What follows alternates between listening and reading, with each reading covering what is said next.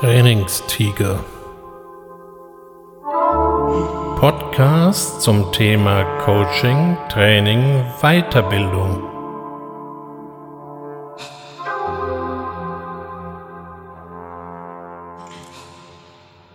Herzlich willkommen zum Trainingstiger. Sagen Sie mal, coachen Sie Ihre Mitarbeiter? Oder andersrum gefragt, werden Sie von Ihrem Chef gecoacht? Wie ich auf diese seltsame Frage komme? Nun ja, in immer mehr Stellenbeschreibungen oder auch Stellenausschreibungen für Vorgesetzte kann ich lesen, dass eine Aufgabe eben sei, sein Team oder eben die Mitarbeiter des Teams zu coachen. Und ich frage mich dann im Gegenzug, was haben sich wohl die Autoren bei dieser Begrifflichkeit gedacht? Coaching hat in den letzten Jahren einen gewaltigen Aufschwung erfahren, so weit, so schön. Auf der anderen Seite hat der Begriff allerdings auch eine gewaltige Inflation erfahren. Wenn irgendjemand versucht, irgendjemandem anderen die Welt zu erklären, dann wird das oft als Coaching bezeichnet. Oder es ist eben eine völlig undefinierte Gemengelage aus Training, Führung, ja, und vielleicht auch wirklich Coaching-Ansätzen. Ich frage mich da so manchmal, was eben haben sich die Autoren gedacht? Und ich komme zu dem Schluss, dass die sich wahrscheinlich gar nicht viel gedacht haben. Wenn sie also eine unklare Vorstellung haben, was der Vorgesetzte da vielleicht noch leisten soll, dann schreiben wir eben ein unklar definiertes Wort rein und das nennen wir dann Coaching und schon steht was da und es klingt gut. Ich weiß, ich begebe mich hier an dieser Stelle auf ein ganz unsicheres Terrain. Wenn Sie zum Beispiel versuchen herauszubekommen, was sich hinter Coaching denn nun eigentlich versteckt, was machen Sie dann? Nun ja, Sie hauen den Begriff mal in Google oder eine vergleichbare Suchmaschine rein. Die Ergebnisse sind vielfältig und außerordentlich farbenfroh, allerdings eben auch nicht ganz widerspruchsfrei. Das macht die Sache kompliziert. Wenn man versucht, sich durch all diese Definitionen und Artikel durchzufräsen und das Ganze auf einen definierten Kern zu verdichten, so kommt man daraus, dass der Coach im Gegensatz zum Berater keine konkreten Lösungsvorschläge vorgibt, sondern dass der Kunde zusammen mit dem Coach in strukturierten Gesprächen diese Lösungen selbst erarbeitet und der Coach eben den Kunden genau bei dieser Lösungsfindung begleitet. Er sagt ihm also nicht, wie er die Welt zu sehen hat, geschweige denn, wie dieselbe funktioniert. Sie merken schon, anhand dieser Definition, dieser Prozess kann nicht so ganz einfach sein. Und so stelle ich mir jetzt eben wieder die Frage vom Anfang, woher kann das der Vorgesetzte eigentlich? Es ist schon immer mal fraglich, ob ein Vorgesetzter eigentlich führen kann. Manche Vorgesetzte werden Vorgesetzte, weil sie Vorgesetzte werden. Und wie man jetzt ein Team oder eine Gruppe oder eine Abteilung oder wie auch immer man das bezeichnen möchte, führt, ist dem Talent oder eben dem Wissen des Einzelnen vorbehalten. Und so sind auch manchmal die Ergebnisse. Und jetzt kommen wir zu etwas so Komplexem wie Coaching. Und das soll er dann plötzlich auch so können. Wann hat er das gelernt?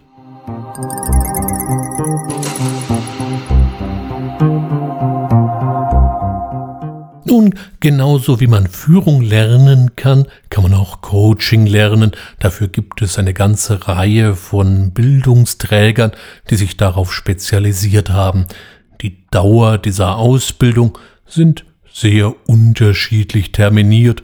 Das geht von fast zweijährigen Ausbildungen über nur kurze Seminare an einem Wochenende, dazwischen natürlich auch jede Menge, alles wird angeboten. Speziell bei der Qualität von solchen Wochenendseminaren, also Coaching-Schnellbesolungen sozusagen, habe ich leichte Zweifel. Das hat so was von Tankstellenlernen an sich. Sie fahren an eine Tankstelle, dann kriegen sie den Kopf voll und dann dürfen sie wieder zurück auf die Piste. Und manche Leute glauben, das funktioniert tatsächlich. Lernen als Event sozusagen. Da sehe ich beim Coaching doch gewaltige Differenzen. Aber lassen wir mal dieses Thema der Schnellbesolungen und das Tankstellenlernen, das ist nochmal ein anderes Thema und soll zu einem anderen Zeitpunkt erzählt werden. Mir fällt da nur eine andere Widersprüchlichkeit auf. Als Coach ist es existenziell oder zumindest unglaublich hilfreich, wenn ich meinem Kunden gegenüber ganz offen gegenübertreten kann. Das heißt, ich habe eine weiße Leinwand. Ich habe keine vorgefertigten Meinungen über das, was der Kunde tut oder was er gut findet. Gut, ich kann mir natürlich eine eigene Meinung leisten, aber sie spielt im Coaching-Prozess einfach mal keine Rolle. Um es nochmal ganz klar zu sagen, also das, was der Kunde denkt oder findet oder meint, ist einfach nur. Ob ich das toll finde oder bescheuert, spielt keine Rolle. Ich wiederhole das, weil das eben nochmal ganz bedeutend ist. Und hier kommen wir an den Punkt des Widerspruchs. Wenn ich Vorgesetzter bin, habe ich meistens eine sehr klare Meinung, was mein Teammitglied toll kann oder was er eben nicht so toll kann. Und all diese Eindrücke, Meinungen und Vorstellungen, die habe ich mir jetzt von jetzt auf gleich einfach mal abzugewöhnen, wenn ich sein Coach sein soll. Das klingt so ein bisschen nach gespaltener Persönlichkeit. Und seine Persönlichkeit zu spalten fällt nun mal nicht jedem besonders leicht.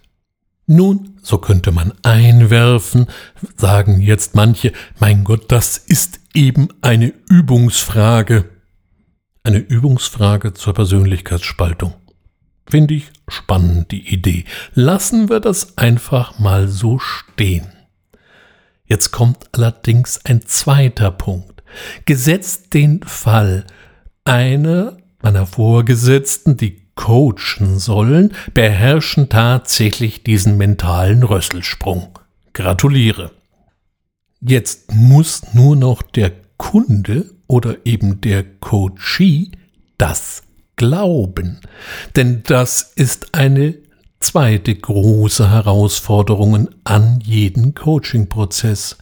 Das Vertrauen zwischen Coach und Coachee, also dem Kunden, dem Klienten. Stellen Sie sich das mal bildlich vor. Ihr Chef hat Sie vor zwei Tagen wegen irgendeiner Geschichte, was Sie nicht so ganz brillant gelöst haben, ambulant zusammengefaltet. Mag sein, dass sie den Anschiss verdient haben, mag sein, nicht. Das ist jetzt nicht die Frage. Jetzt lädt sie dieser Chef zum Coaching-Gespräch ein und sie müssen jetzt da reingehen und vergessen, dass ihr Chef sie ambulant zusammengefaltet hat, beziehungsweise sie müssen vertrauen darauf, dass er den Vorfall vor zwei Tagen jetzt plötzlich völlig verdrängt. Würden Sie das wirklich tun? Oder wenn Sie auch keinen weiteren Ärger mit Ihrem Chef hatten, wären Sie wirklich hemmungslos ehrlich, wie es sich für einen gelungenen Coaching-Prozess empfiehlt?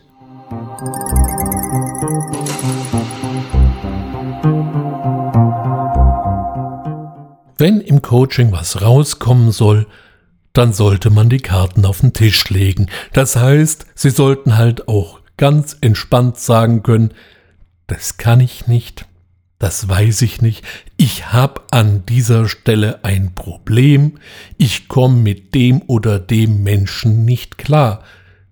Diese Information ist wichtig. Das sagen Sie aber nur jemandem, dem Sie vertrauen. Und würden Sie das jetzt einfach so Ihrem Chef sagen?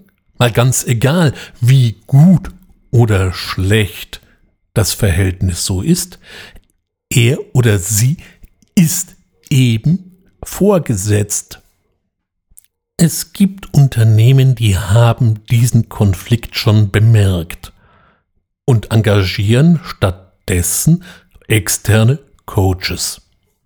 Die sind nicht vorgesetzt, die sind nicht disziplinarisch irgendwie involviert, die stehen komplett außen vor. So steht's zumindest im Vertrag. Was im Vertrag steht, mag ja schön sein, aber glaubt das der Coachie so ohne weiteres? Meistens erstmal nicht. Und so gilt es oft auch erst einmal Vertrauensarbeit zu leisten, um eine entsprechende Basis aufzubauen, damit sich der andere auch wirklich dann im Gespräch öffnet und die Karten auf den Tisch legt und sagt, so und so ist es, so ist es gut und hier an der Stelle ist es beschissen, muss einfach auch mal raus. Das ist oft der Vorteil von externen Kräften. Sie stehen über den Hierarchien und den Verflechtungen des Systems, also des Unternehmens. Es ist ihnen erstmal egal, wer hier mit wem und wenn ja und warum. Als Externer ist man genau das, nämlich außen vor. Coaching ist an für sich ein gewaltiges Werkzeug. Es ist unglaublich, was Menschen alles wissen oder können oder planen, wenn man sie mal lässt. Wenn man ihnen nicht sagt, pass mal auf, ich weiß, wie das geht und du machst das so, sondern ihnen die Freiheit gibt, frei zu denken. Das muss manch einer erst wieder lernen, aber das Potenzial ist gewaltig. Nur damit wir uns richtig verstehen, ich habe per se nichts gegen Vorgesetzte, ganz im Gegenteil. Gute Vorgesetzte sind etwas sehr Erstrebenswertes. Sie können ihre Mitarbeiter im besten Sinne prägen, sie können Vorbildfunktion sein, sie können hervorragende Mentoren sein aber ich glaube, sie sind nicht die besten Coaches. Die Voraussetzungen sind eben aufgrund der Position nicht die besten für eine solche Aufgabe. So bleibt mir also abschließend nur die Frage, warum verlangen wir dann etwas von Menschen, die eine ganze Menge Wissen, Fähigkeiten, Kenntnisse für diese Position, für ihren Job mitbringen müssen, was sie aber an einer Stelle gar nicht erfüllen können. So etwas erweist sich als unbefriedigend für den Betreffenden und auch, für den Coachee wäre es auch kein besonderer Gewinn. Vielleicht würde es auch schon helfen, wenn wir den Begriff des Coachings wieder enger fassen und nicht als Allgemeinvokabel für alle möglichen Kommunikationsformen zusammenpressen und keiner weiß am Ende, was wirklich gemeint ist. Es wäre schade ums Coaching. Mit dieser Denkanregung möchte ich Sie für heute in Ihren restlichen Tag entlassen. Es war mir eine Ehre, dass Sie mir bis hierher zugehört haben und ich freue mich auf ein Wiederhören. Vielen Dank, Ihr Ulrich Wössner.